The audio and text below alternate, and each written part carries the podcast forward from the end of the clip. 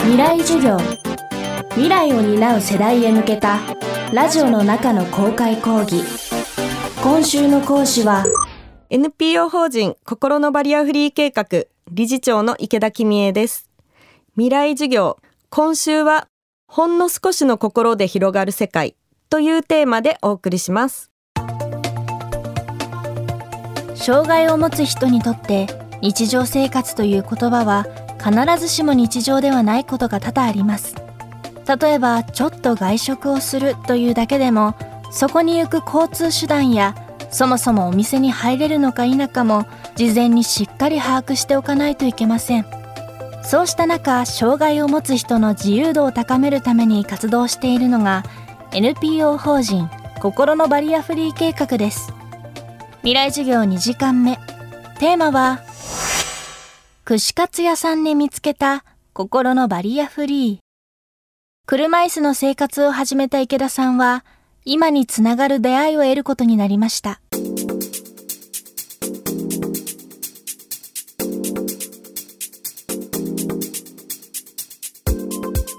退院して外に出ては断られてみたいな外に出るのに勇気がいってた頃にうちのすぐ近所に二度漬け禁止の串カツ屋さんができたんですね。でも外から見ているといっつも混んでるし入り口に2段ぐらい段差があって中も狭そうだし断られるだろうなと思いながら家族3人で勇気を出して行ってみたんですね。でその時にそのオーナーさんが出てきてくれて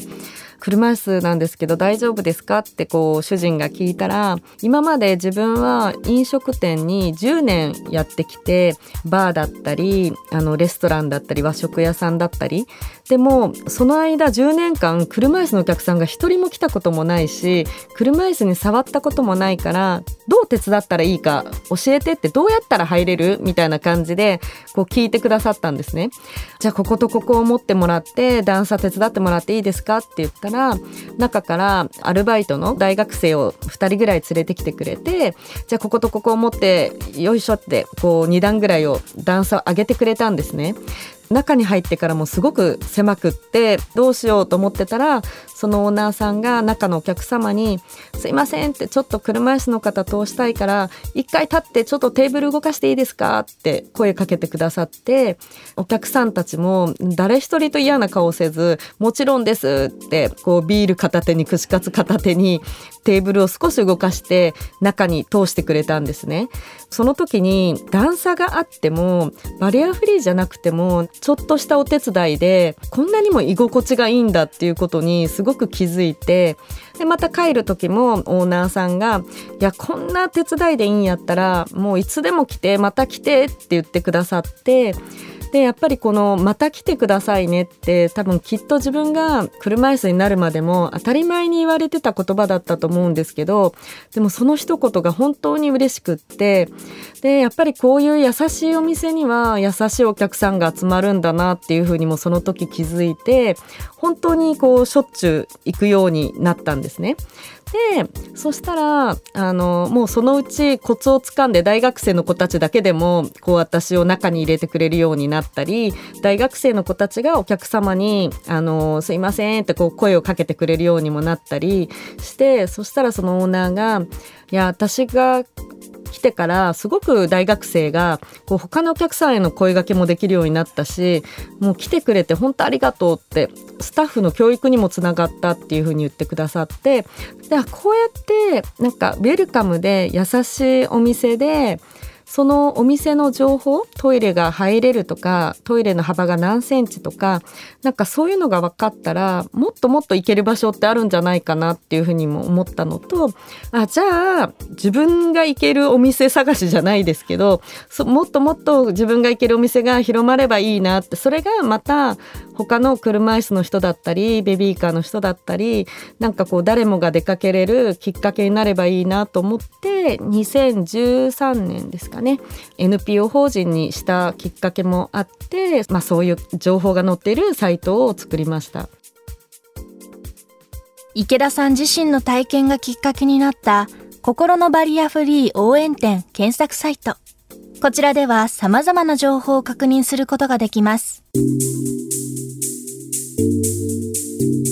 例えば車椅子も一人一人あの横幅も違ったり重さも全然違うんですね。で私が今乗ってるのが53センチの幅なんですけどもう1台家にあるのが50センチでそっちは折りたたみができないんですけどこの3センチ違うだけで入れる場所入れない場所って全然違うんですね。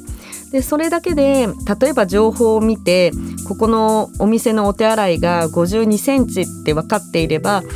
じゃあ今日はちっちゃい車椅子にしようとか扉が内開きだからトイレに入った後車椅子で閉めれないから一緒に行ってるお友達に車椅子を抜いてもらうお手伝いお願いしようとか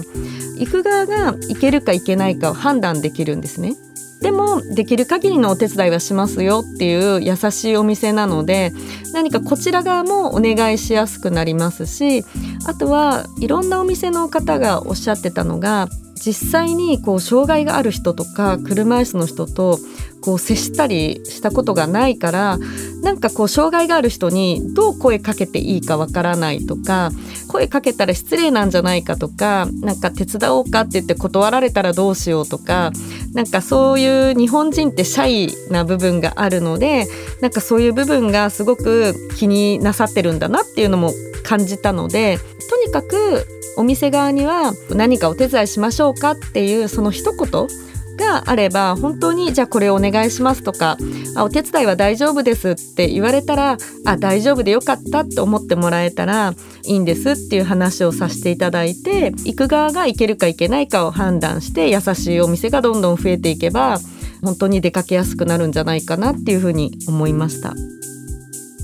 未来授業今週の講師は NPO 法人心のバリアフリー計画理事長の池田君恵さん。今日のテーマは串カツ屋さんで見つけた心のバリアフリーでした。明日は心のバリアフリー応援店で起きていることについて伺います。